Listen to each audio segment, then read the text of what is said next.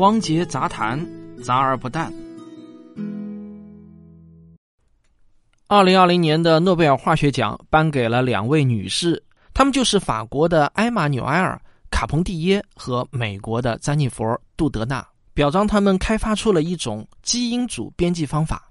大家知道，这个诺贝尔本人啊，他是一个炸药大王啊，他是一位化学家，因此呢，他在设立奖项的时候，无论如何啊，不可能忘记他自己的老本行——化学。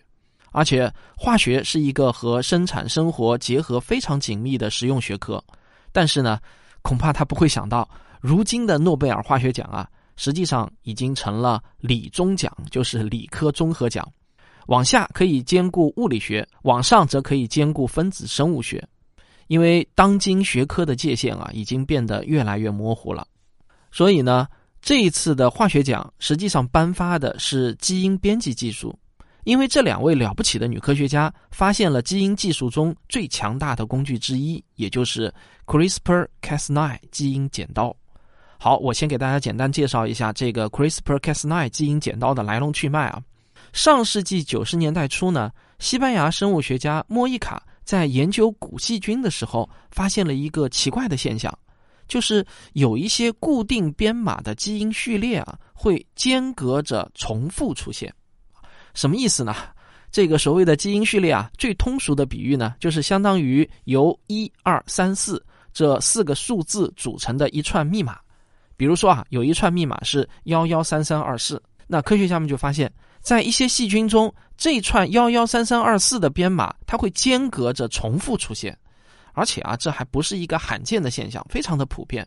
那这种现象呢，就被命名为 CRISPR 啊。当然，这其实呢是一串英文字母的缩写，C R I S P R。它的意思呢，其实就是长间回文重复序列重集关联蛋白系统，哈，非常的拗口，所以呢，我们就把它简称为 CRISPR。那这些现象其实呢，并不是莫伊卡最早发现的。早在1987年，一个以石野良纯教授为首的日本团队就已经发表了论文。他们发现大肠杆菌里啊也有类似的序列，但是呢，日本人没有太当回事儿，很可惜的就放过了这个发现。估计啊，后来肠子都要悔青了。但是莫伊卡没有放过这个现象，他在数据库里啊，像大海捞针一样的寻找。最后发现，这个大肠杆菌里的那个片段和 P 一噬菌体的基因序列高度的吻合。噬菌体是什么东西呢？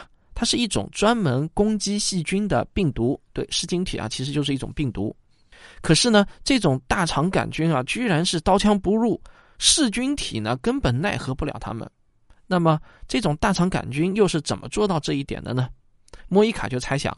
大肠杆菌很可能呢是从噬菌体上啊剪下了一小段基因片段，然后呢插进了自己的基因序列里，用来作为识别的标记。这下呢，大肠杆菌的子子孙孙啊就都能认识这种噬菌体了。认识了敌人，那就能应对这种噬菌体的攻击了。二零零三年，莫伊卡写了一篇论文投给了《自然》杂志，结果呢却被拒了。他投了一圈啊，大牌杂志都不肯接受。最后呢，就投给了一份影响因子不算很高的杂志，人家倒是接受了，但是修改和审稿呢，又折腾了整整一年。如果编辑们当时知道这个发现，那可意味着一场生物技术的革命，恐怕呢就不会这么慢慢腾腾的了。但是我们现在当事后诸葛亮，那总是容易的，对吧？直到二零零七年啊，有很多实验室都重复出了实验结果，那这种特殊的现象才得到完美的证明。过去大家都认为，生物适应自然环境靠的呢是自己的基因突变加自然选择，都是靠自己啊，哪有玩什么剪刀加浆糊的，对吧？这又不是打游戏可以开挂。而莫伊卡的发现，实际上就意味着基因编辑完全可行了。我们可以剪断长长的 DNA 链条，然后呢插入一段新的基因，再接回去，这么折腾完了，细胞还不会死掉。这不就是给 DNA 做手术吗？这简直是石破天惊的重大发现。但是，从一个科学发现到变成一个实用的技术，那其中的路啊还很长很长。等大家明白过来了，进入这个领域的人呢，一下子也就多起来了。二零一零年，这方面的论文不过只有不到五十篇，到二零一五年就暴增到了一千一百篇。完成最重要的里程碑工作的呢，就是卡彭蒂耶。卡彭蒂耶与另外一位女性科学家杜德纳搭档，共同研究基因编辑技术。他们利用的呢是一种叫做 Cas 的核酸酶，这也叫做 Cas 蛋白。这种蛋白呢，其实是细菌用来抵御病毒免疫系统的关键部分。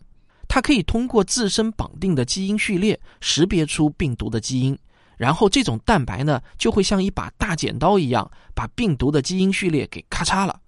那病毒呢，自然就失去了感染能力嘛。这种 Cas 蛋白啊，有很多种类型，其中的九号被发现最好用，这也就是 Cas9。所以呢，所谓的 Cas9 啊。你通俗的理解啊，就是九号大剪刀，这把剪刀就是基因剪刀中的战斗机，最能打。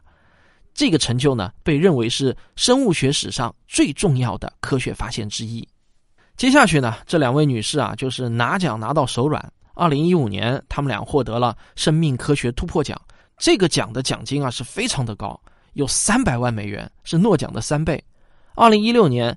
他们获得了沃伦阿尔伯特奖，奖金呢是五十万美元。二零二零年啊，也就是今年早些时候，他们又拿了沃尔夫奖，奖金呢是十万美元。其实呢，这些年他们拿到的其他奖项还有很多很多，如果全部都列出来的话，能写上一大串。但是显然呢，这些奖呢都不是最重要的奖项，诺奖才是皇冠上的明珠啊！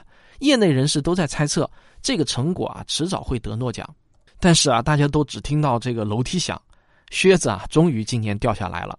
该来的总是要来的。二零二零年，他们终于拿下了科学界的最高荣誉。对于如此之高的荣誉啊，奖金数额其实呢已经不那么重要了。其实啊，诺贝尔在设立这个奖项的初衷呢，是在于奖励那些在前一年为人类做出卓越贡献的人。他当然无法预料到现代科学技术已经复杂到了什么程度。像物理学奖吧。一个新发现能起到什么样的作用？仅仅观察一年的时间是远远不够的。所以呢，现在的物理学奖逐渐呢就变成了一个接近终身成就奖的东西了。但是在生理学与医学以及化学领域，那又是另外一个样子。因为生物、医学、化学呢有不少都是实用的技术，不需要等到科学家垂垂老矣，贡献呢才能获得大家的肯定。呃，这位卡彭蒂耶呢就出生于一九六八年，今年五十二岁。杜德纳出生于一九六四年，今年五十六岁。他们都并不算老。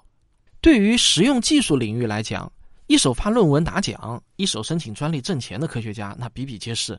他俩啊也不例外。他们开设了自己的基因编辑公司，还掌握了大量的专利技术。科学界嗅觉灵敏的人那也是大有人在。CRISPR-Cas9 基因编辑技术啊，不但有光辉的科学前景，而且也显然有数不尽的前景。啊，在这条战线上奋斗的绝对不只是他们这一个团队，而来自我们中国的团队也是这方面的生力军。在这个领域，那商业竞争的火药味是很浓的，大家都在不断的改进 CRISPR-Cas9 基因编辑技术，不断的发论文，不断的申请专利，技术进步时时刻刻都在进行，商业上的竞争更是此起彼伏。别看卡彭蒂耶和杜德纳已经获得了科学界的最高荣誉。但是在专利大战之中啊，他们可就未必是最后的赢家了。自从这个技术诞生以来，优化和改造呢就一直就没有停过。现在的基因编辑技术啊，可以变得更精准，更不容易出现编辑错误，术语呢就叫做减少拖把。另一方面，现在的技术啊，不仅能够编辑 DNA，而且呢还可以编辑 RNA，这也是一次飞跃。此外，早期的基因编辑技术呢，可能会导致 DNA 双链的断裂，会引起潜在的风险。如今啊，科学家们已经开发出了单碱基基因编辑技术，能够对基因进行微调。如果说以前呢，我们还必须是一页一页的拼接，而现在啊，我们能做到修改错别字了，这个精度呢，不知道高了多少。这样的改进，我相信还会一直持续不断的进行下去。我觉得基因编辑技术啊，能非常好的体现科学和技术之间的关系。基因可以因为外部原因发生改变，以及 Cas9 蛋白可以剪断 DNA 长链等等，这些啊都叫做科学发现。而把这个科学发现变成可以按照人们的需要去修改目标的基因，这个呢就是一种技术。诺奖啊，其实更青睐于奖给重要的科学发现。而给重大技术发明颁奖的比例呢，要相对小很多。认识科学，弄清楚科学和技术之间的关系也是非常重要的。我们要知道，没有科学发现，技术发明呢就是无本之木，而重大的技术发明啊，也会极大的促进科学发现的效率。